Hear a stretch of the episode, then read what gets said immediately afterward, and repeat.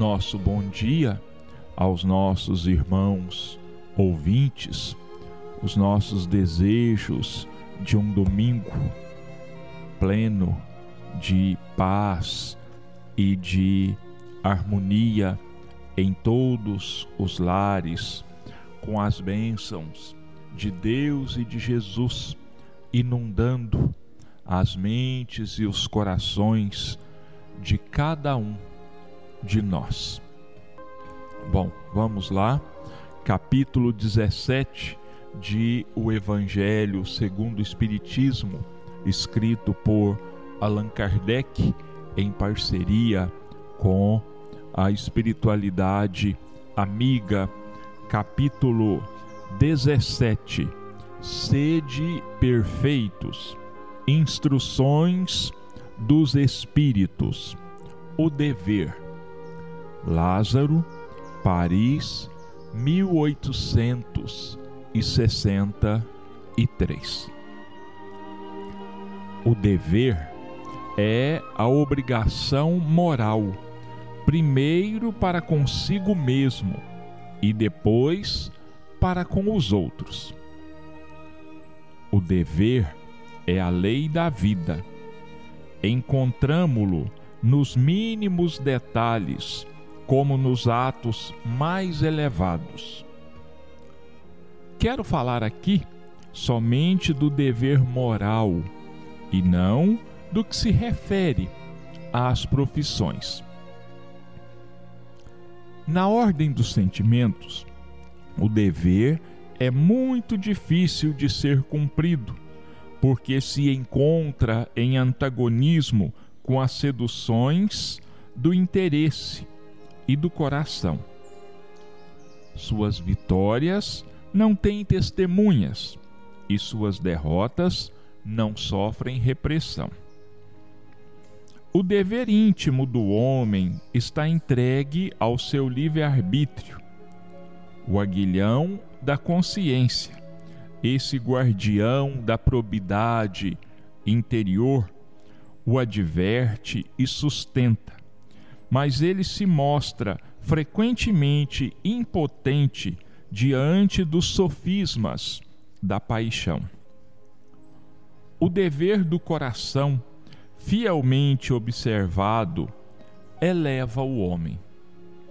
Mas como precisar esse dever? Onde ele começa? Onde ele acaba?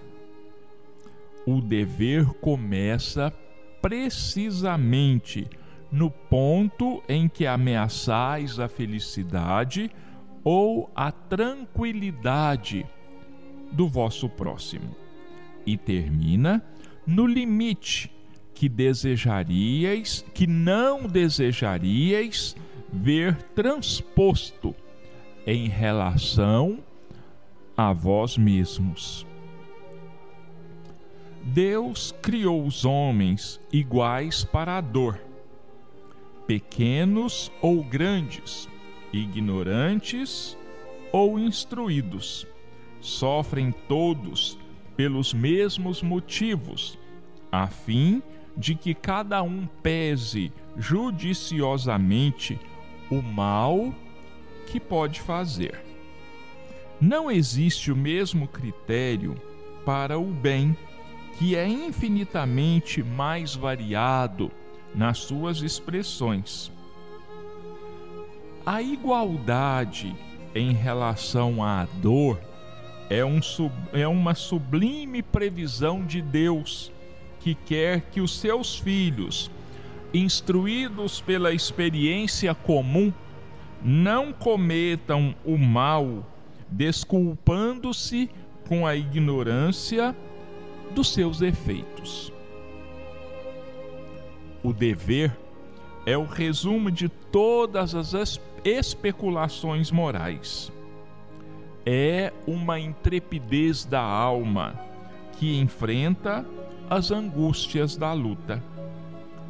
É austero e dócil, pronto a dobrar-se às mais diversas complicações, mas permanecendo inflexível diante de suas tentações.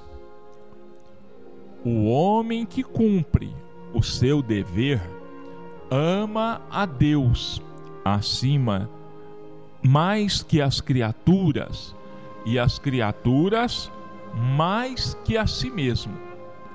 É a um só tempo juiz e escravo na sua própria causa.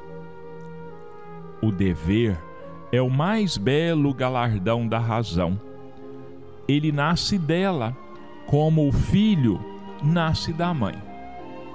O homem deve amar o dever, não porque ele o preserve dos males da vida, aos quais a humanidade não pode subtrair-se, mas porque ele transmite à alma o vigor necessário ao seu desenvolvimento. O dever se engrandece e esplende sob uma forma sempre mais elevada em cada uma das etapas superiores da humanidade. A obrigação moral da criatura para com Deus jamais cessa, porque ela deve refletir as virtudes do Eterno, que não aceita um esboço imperfeito, mas deseja que a grandeza da sua obra resplandeça aos seus olhos. Então, meus irmãos, é esse o trecho de o Evangelho segundo o Espiritismo que nós vamos comentar nesta manhã de hoje. O dever. E eu confesso aos nossos irmãos que, dentre as leituras, as mensagens do Evangelho, essa referente ao dever é uma das que mais me preocupam e uma das que mais me deixam é, pensando como nós vamos comentar sobre o dever, a necessidade do dever, se nós não cumprimos, muitas vezes, de forma integral, de forma cristã, para com os nossos deveres.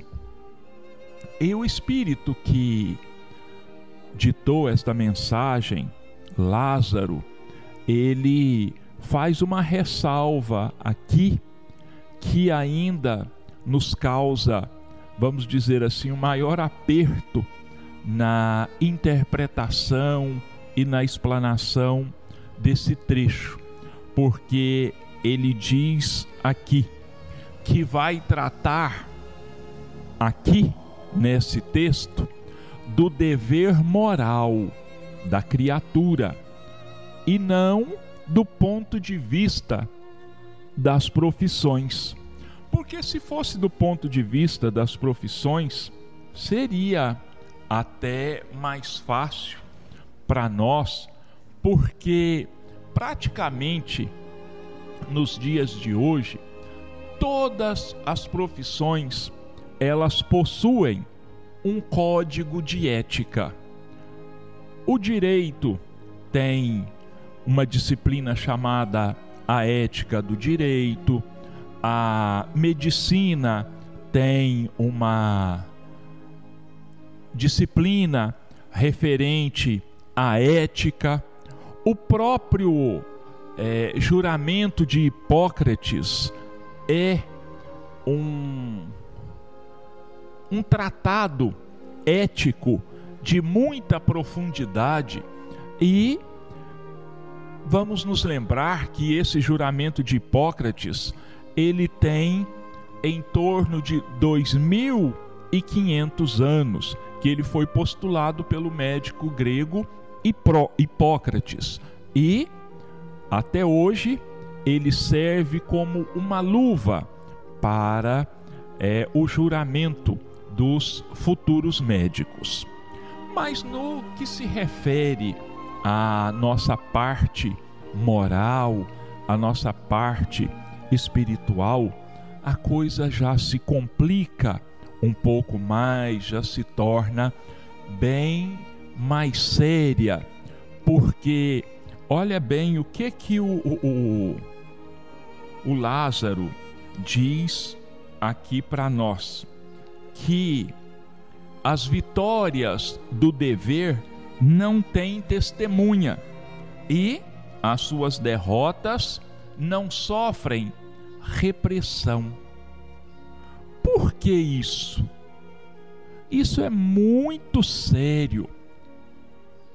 Ele não conhece derrota e não tem repressão. Por que, meus irmãos? Porque diz respeito unicamente ao nosso livre-arbítrio, diz respeito unicamente à nossa consciência, ao nosso nível consciencial, ao nosso nível de comprometimento com o Cristo. Esse dever, então, ele é uma, um exercício permanente, uma aplicação permanente da lei de justiça, da lei de amor e de caridade.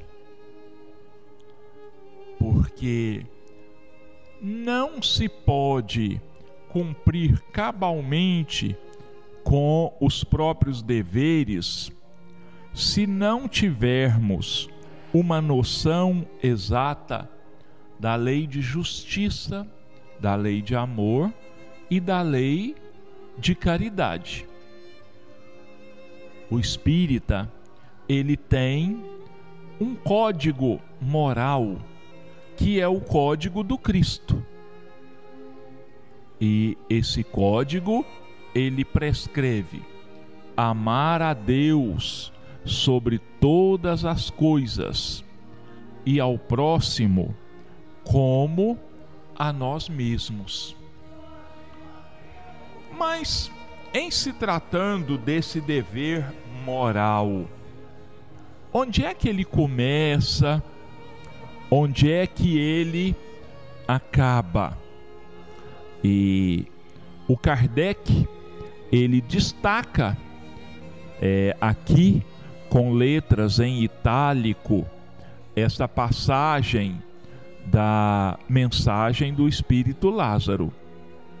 É, ele diz assim: o dever começa precisamente no ponto em que ameaçais a felicidade ou a tranquilidade do vosso próximo. E termina no limite que não desejaríeis ver transposto em relação a vós mesmos. Olha, nós vemos, é assim, que o dever começa para nós justamente onde nós, de forma descuidada, muitas vezes, transgredimos o livre-arbítrio do nosso próximo e ameaçamos a tranquilidade e a felicidade dele. E esse dever, onde é que ele termina? Ele termina justamente onde nós não desejaríamos que esses mesmos postulados de felicidade e tranquilidade fossem transpostos em relação a cada um de nós. Então, é necessário que haja equilíbrio da nossa parte.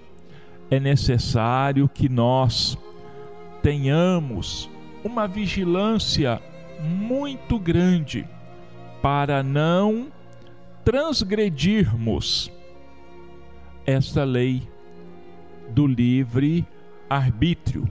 Quando nós então interferimos, ameaçamos a integridade, ameaçamos a tranquilidade e a felicidade do nosso próximo.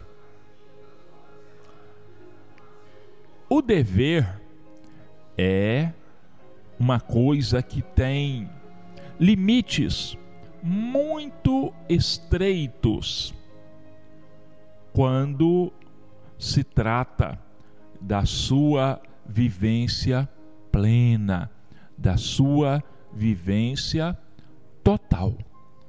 Com relação a nós mesmos, o Espírito diz aqui que é, ele é muito difícil de ser cumprido, porque encontra-se em luta com as seduções do interesse e do coração.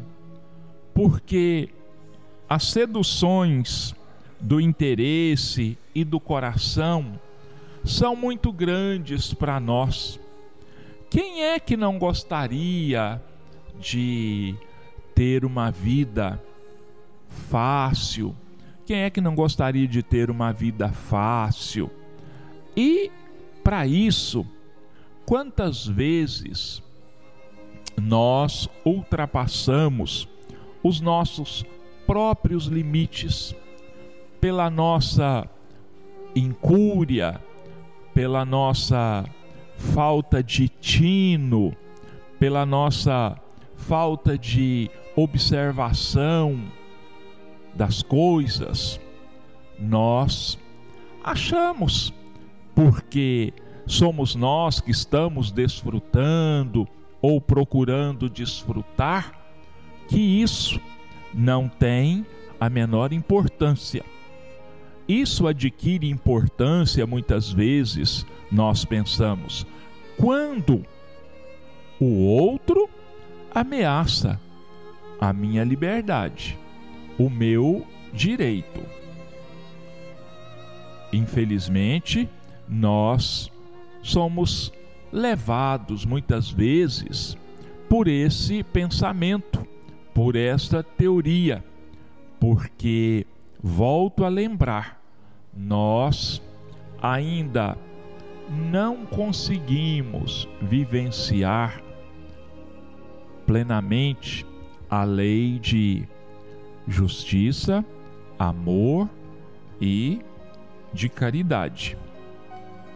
E o Espírito diz o seguinte aqui: Deus criou todos os homens iguais para a dor pequenos ou grandes, ignorantes ou instruídos, sofrem pelos mesmos motivos, a fim de que cada um pese judici judiciosamente o mal que pode fazer.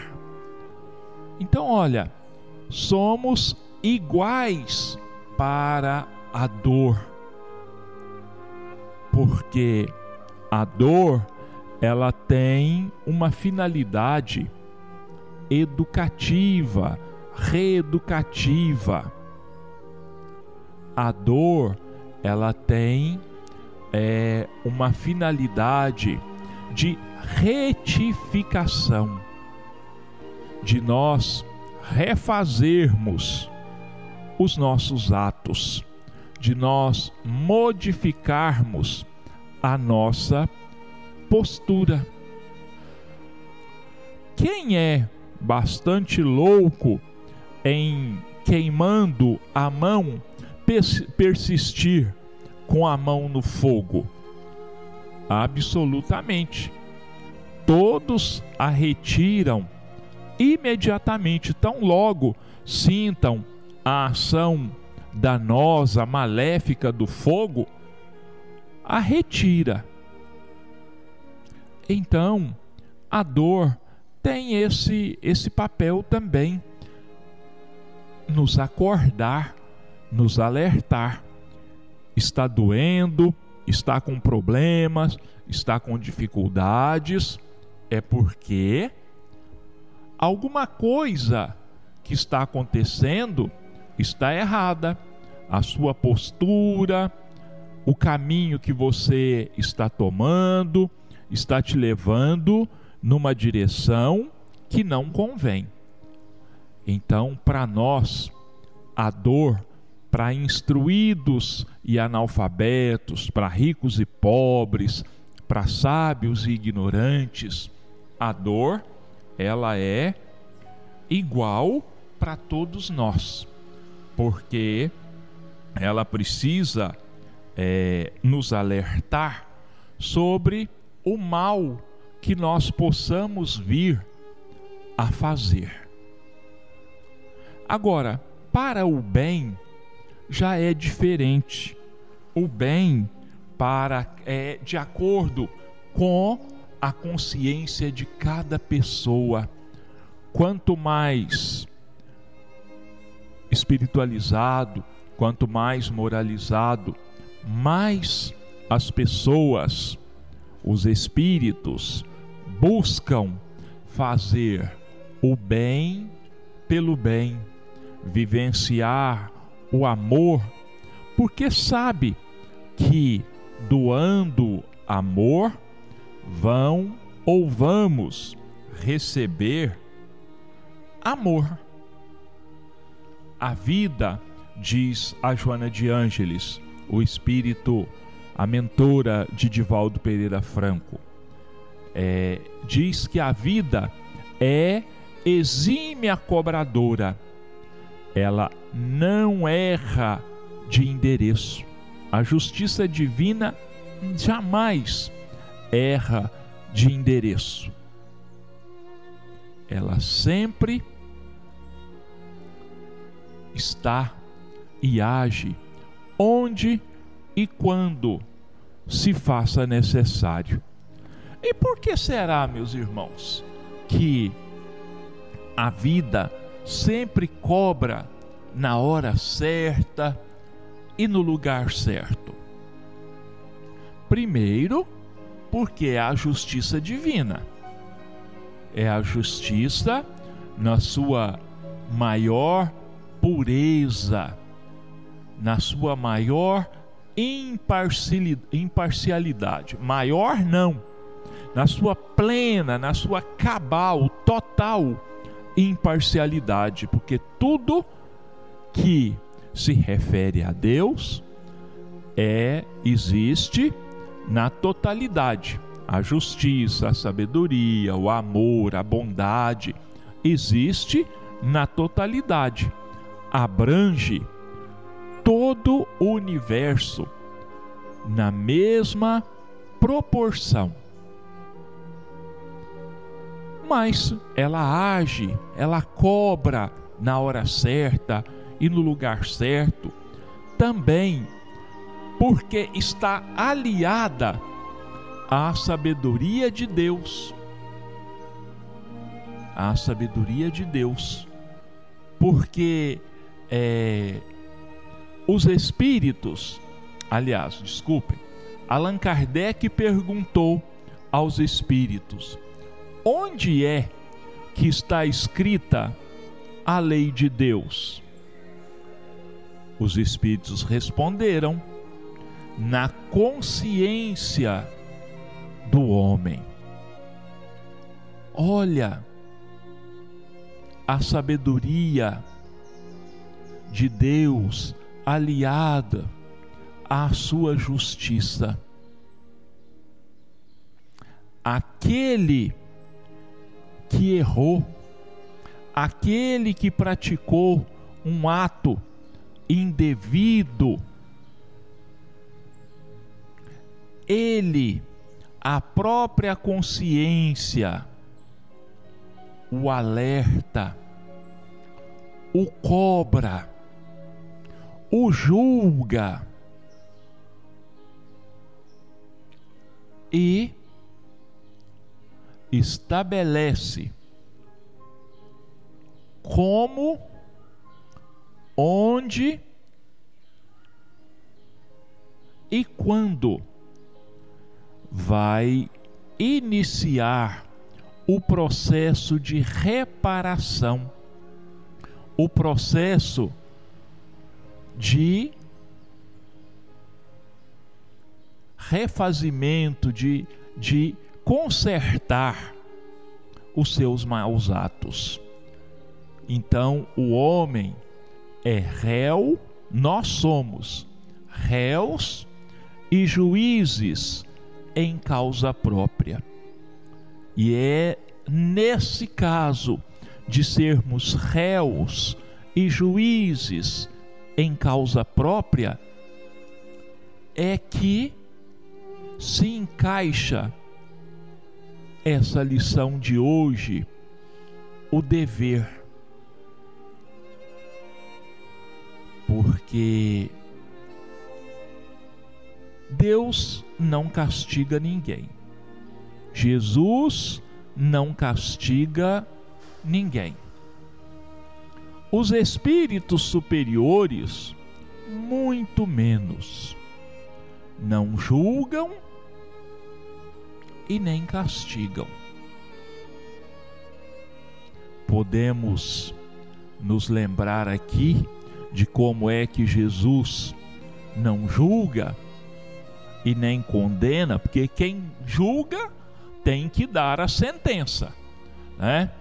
No caso da mulher adúltera, quando ele diz: Onde estão os teus acusadores? Ele pergunta para a mulher: Ninguém te condenou? E ela diz: Não, senhor. E ele diz: Nem eu te condeno. Vai em paz e não peques mais. Então, a nossa consciência, quando ela acorda, quando ela nos incomoda, e olha, meus irmãos, só fazendo aqui um parênteses. Às vezes, a consciência acorda de uma forma tão dolorosa, tão acusadora e cobradora, que muitos espíritos não resistem e às vezes enlouquecem, porque perdem a noção da realidade. A acusação da própria consciência é tão grande que a loucura se torna um mecanismo de fuga para que ele possa esquecer momentaneamente, provisoriamente, aquela culpa, até que o seu espírito vai aos poucos absorvendo aquela culpa, vai aprendendo a encará-la com maior coragem, enfrentando a consciência com maior tranquilidade, para então dar início ao processo de reparação. Olha aqui é, o que mais que esse Espírito fala para nós sobre o dever. O dever é o resumo prático de todas as especulações morais. É uma intrepidez da alma, quer dizer, é cumprirmos com os nossos deveres, e mais uma vez aqui, lembrando que o Espírito não trata aqui do dever profissional, mas do dever moral. Então, para enfrentar essas dores, essas angústias, a alma precisa ter coragem. É por isso que muitas vezes acontece o que eu disse aqui. Muitos de nós enlouquecem, porque diante da enormidade do erro, do desacerto, há um descontrole emocional muito grande. Então, pode advir, então, pode acontecer a loucura. O dever é austero e dócil, pronto a dobrar-se às mais diversas complicações, mas permanecendo inflexível diante de suas tentações. Aqueles dentre nós que sabemos cumprir fielmente com os nossos deveres morais, nós permanecemos inflexíveis diante das tentações. Nós não cedemos às tentações. Nós resistimos às tentações, por maiores que elas possam ser. Por aí, nossos irmãos já estão aí, eu tenho certeza, imaginando, né? o quanto é difícil o cumprimento reto do dever e quão longe nós estamos do real cumprimento desses deveres morais. O homem que cumpre o seu dever ama a Deus mais que as criaturas, e as criaturas mais que a si mesmo. É a um só tempo juiz e escravo na sua própria causa. Eu tinha falado do réu, não, é escravo, a palavra correta é escravo. É a um só tempo juiz e escravo na sua própria causa. Porque por mais que a justiça humana alcance e puna os nossos erros, ela alcança apenas uma parte. Ela está punindo, na verdade, não sei aqui se eu estaria falando uma bobagem, mas a justiça humana, na verdade, ela pune as consequências do nosso erro. Porque a verdadeira punição, a verdadeira correção, ela depende única e exclusivamente da nossa vivência, das nossas decisões, das nossas necessidades íntimas. Essa reparação, o tamanho dela, a brevidade dela, a rapidez dessa reparação, ela vai estar de acordo com a maneira, com a intensidade que nós venhamos a encarar a enormidade dos nossos erros.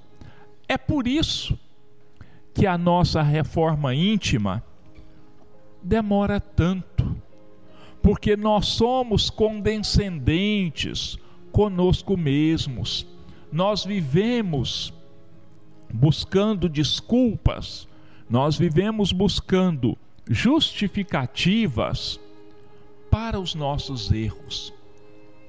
Nós sempre achamos que os nossos erros, e aí está o maior deles, o maior dos erros, é achar que os nossos erros, que os nossos pecados, pecado aqui entre aspas, são menores, são mais simples, são menos prejudiciais do que os erros, os pecados, aspas novamente, dos outros.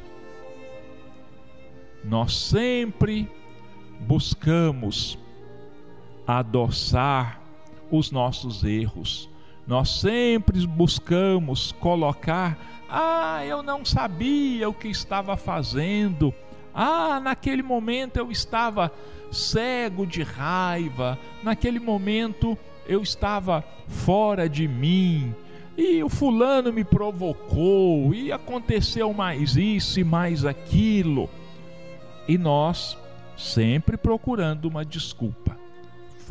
Torno a dizer, aí está o nosso maior erro. Olha aqui que frase profunda, simples e profunda. O dever é o mais belo galardão da razão. Ele nasce dela como o filho nasce da mãe. O dever é o mais belo galardão da justiça, é o mais belo prêmio, é o mais belo, a mais bela representação da razão, quer dizer, do raciocínio, do uso dos nossos conhecimentos, da colocação do nosso conhecimento alinhado com a lei de justiça, de amor e de caridade. A razão existe quando nós colocamos a nossa inteligência alinhadas com a lei de justiça, de amor e de caridade. E quando a gente faz isso, o maior prêmio que nós podemos conceder a nós mesmos é o cumprimento total dos nossos deveres. O homem deve amar o dever, não porque ele o preserve dos males da vida, aos quais a humanidade não pode subtrair-se, mas porque ele transmite à alma o vigor necessário ao seu desenvolvimento. Olha, outra frase aqui, eu vou até falar para vocês o seguinte: que já muitas vezes que eu tenho lido essa lição, eu nunca tinha pensado o que eu vou dizer aqui. Olha, o homem deve amar o dever não porque ele o preserve dos males da vida, o cumprimento dos nossos deveres não vão nos preservar dos males da vida. Existem situações inerentes que fazem parte do panorama moral da terra que o homem mais íntegro que possa existir não vai poder fugir a eles. Por exemplo, a dor, o envelhecimento, a morte, os desastres naturais. Isso não está nos poderes de nenhum ser humano evitar isso. E o mais íntegro, íntegro cumpridor dos deveres não vai se preservar desses males. Mas olha aqui, por que, que o homem deve amar o dever? Porque ele transmite à alma o vigor necessário ao seu desenvolvimento. O cumprimento do dever fortalece o nosso desenvolvimento moral e espiritual a nossa transformação. O cumprimento dos nossos deveres tem um papel importantíssimo no nosso desenvolvimento. o dever se engrandece e esplende, quer dizer, ele vai, ele aumenta e brilha sob uma forma sempre mais elevada em cada uma das etapas superiores da humanidade. É claro, quanto mais nós crescemos em sabedoria, quanto mais nós crescemos em amor, quanto mais nós aprendemos a usar a nossa razão, mais nós vamos percebendo que os nossos deveres também se ampliam. O homem consciente dos seus deveres jamais extrapola, jamais usa as suas prerrogativas para abusar, jamais abusa das suas prerrogativas, quer dizer, jamais abusa dos seus direitos. Ele sempre está preservando o limite das suas prerrogativas, porque ele sabe que todas as vezes que ele extrapola com os seus deveres, ele está, é, toda vez que ele falta com os seus deveres, ele está interferindo no direito do outro. A obrigação moral da criatura para com Deus jamais cessa, porque ela deve refletir as virtudes do Eterno, que não aceita um esboço imperfeito, mas deseja que a grandeza da sua obra resplandeça aos seus olhos. Jamais o nosso dever para com Deus vai, a nossa obrigação moral, o cumprimento dos nossos deveres para com Deus jamais vai cessar. É aquela questão que eu coloquei no domingo passado, quando disse que é, o diamante, quanto mais lapidado ele vai sendo, mais valioso ele se torna por refletir imensamente, por devolver ao sol, refletir ao sol o seu próprio brilho. Assim é a nossa alma consciente dos nossos deveres à medida que a gente vai se moralizando. Nós vamos nos tornando a cada dia mais e mais exigentes para conosco mesmos e mais transigentes, se é que eu posso usar essa palavra, não sei que termo eu usaria, mais condescendente, condescendentes com as atitudes do outro. Cada vez que nós nos tornamos mais conscientes dos nossos deveres, menos importância nós vamos dando à vida do outro, no sentido de criticar, de apontar erros. Por quê? Porque nós vamos nos lembrar e aprendemos que nós já passamos por aquele caminho aquele caminho que o nosso irmão está transitando hoje, talvez nós já tenhamos transitado por ele e tenhamos sofrido quedas muito maiores e muito mais constantes. Então, é, é aquela belíssima frase do Chico Xavier: aos outros dou o direito de serem como queiram. A mim o dever de ser o que devo ser. Isso é cumprir com os próprios deveres. Aos outros eu dou o direito de serem como queiram ser. A mim eu dou o dever de ser como eu devo ser.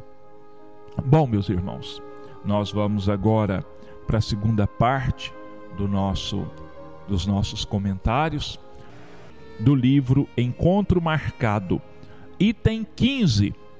Perante ofensas, compreensão e tolerância. Reportando-nos às ofensas que porventura nos conturbem a caminhada, recordemos os tesouros de orientação e discernimento que nos felicitam a alma. Compete-nos a obrigação de reconhecer que nós, os espíritos encarnados e desencarnados, que hoje nos devotamos ao Evangelho explicado pela codificação kardeciana, guardamos elucidações em torno das realidades essenciais da vida e do universo em grau de esclarecimento e convicção que a maioria dos profitentes de muitas das escolas religiosas da terra estão longe de alcançar. Conhecemos raciocinadamente a vida além da morte, a responsabilidade compulsória da consciência de cada um na lei de causa e efeito. O intercâmbio do mundo espiritual com o mundo físico. A reencarnação. O problema das provas. O impositivo de esquecimento de todo o mal a necessidade constante da prática do bem, a mediunidade com os fatos que lhe são consequentes, o princípio das afinidades com os imperativos da sintonização fluídica, a obsessão visível e a obsessão oculta. O degrau evolutivo em que cada criatura se coloca. A diferença entre cultura do cérebro e direção do sentimento. Por outro lado, recebemos favores constantes, como sejam a interpretação clara das lições de Jesus o consolo e a advertência de amigos domiciliados em planos superiores. O benefício da prece espontânea, sem o constrangimento de quaisquer preceitos convencionais. A intervenção fraternal no socorro aos espíritos infelizes a cooperação do magnetismo sublimado e múltiplas expressões de auxílio que vão da palestra doutrinária às mais elevadas demonstrações de carinho e abnegação da espiritualidade maior. É razoável concluir, assim, que se nós os que sabemos tanto da verdade e recolhemos tanto amparo, ainda ofendemos a outrem sem perceber como exibir demasiada severidade perante aqueles irmãos da humanidade que nada recebem do muito que conhecemos e recebemos? reflitamos nisso e abramos o coração ao entendimento e à misericórdia, porquanto somente pelo cultivo da misericórdia e do entendimento é que encontraremos em nós mesmos a força do amor capaz de garantir em nós e fora de nós a construção do reino de Deus. Meus irmãos, esse texto do Emmanuel, capítulo 15 do livro Encontro Marcado, perante ofensas, compreensão e tolerância, ele tem uma importância tão grande para nós espíritas, ele comporta um, uma tão ampla variedade de comentários, cada uma dessas posturas aqui, dessas observações, melhor dizendo, desses postulados colocados por Emmanuel aqui, que o nosso tempo hoje não vai dar para comentar. Mas eu vou fazer o seguinte: no próximo domingo, no nosso próximo programa, a leitura do Evangelho programada, ela é menor. Ela, deixa eu observar aqui, a virtude, ela é menor. E eu vou fazer o seguinte: eu vou comentar, claro, sobre a virtude, mas eu vou repetir a leitura desta mensagem para que a gente possa fazer um estudo mais aprofundado dela, para nós vermos, né, o que que nós o que nós temos recebido da doutrina espírita, da codificação kardeciana, ensinamentos que sem desmerecermos nenhuma outra escola religiosa, nós temos informações muito além, muito à frente daquelas que a grande maioria das demais escolas religiosas tem fornecido aos seus profitentes. Nós conhecemos inúmeras outras verdades que nos são ensinadas e que essas escolas ainda não ensinam. E isso nos torna ainda maior, deve, maiores devedores dessa doutrina e com maiores responsabilidades o grande problema, o X da questão é essa. Nós estamos usando com responsabilidade, nós estamos usando com respeito, nós estamos cumprindo com os nossos deveres de acordo, na mesma proporção das lições, dos ensinamentos que nós temos recebido?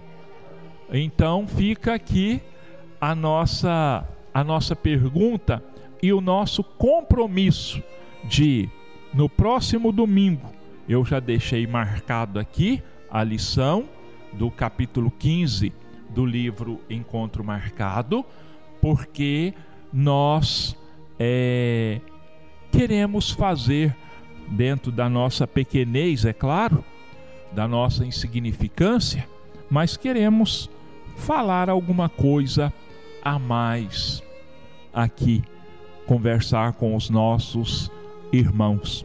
O ideal mesmo seria que a gente estivesse frente a frente, trocando ideias, fazendo comentários, um ampliando a ideia do outro, um corrigindo o raciocínio do outro, porque é assim que se, que se dá o aprendizado, é assim que acontece o nosso crescimento. Mas chega de conversa, o nosso horário já venceu, então nós vamos mais uma vez agradecer a Deus, agradecer a Jesus, agradecer a espiritualidade amiga pela oportunidade que nos está sendo dada e pedir a Deus e a Jesus que fortaleçam em nós o nosso compromisso com os deveres morais, com os deveres espirituais, no mesmo padrão, no mesmo nível das lições e do aprendizado que nós temos recebido da doutrina espírita. Então, que Jesus nos abençoe, que Jesus nos ampare e nos sustente a todos nós. Que nós tenhamos um dia de domingo cheio de paz, uma semana plena de alegrias, uma semana plena de trabalho, de cumprimento dos nossos deveres profissionais, dos nossos deveres morais, para que nós mostremos a nós mesmos que nós estamos caminhando em direção à luz, em direção à, liberta, à nossa libertação das nossas próprias sombras, das nossas trevas interiores. Que Deus e Jesus nos abençoem hoje, amanhã e sempre. E que assim seja.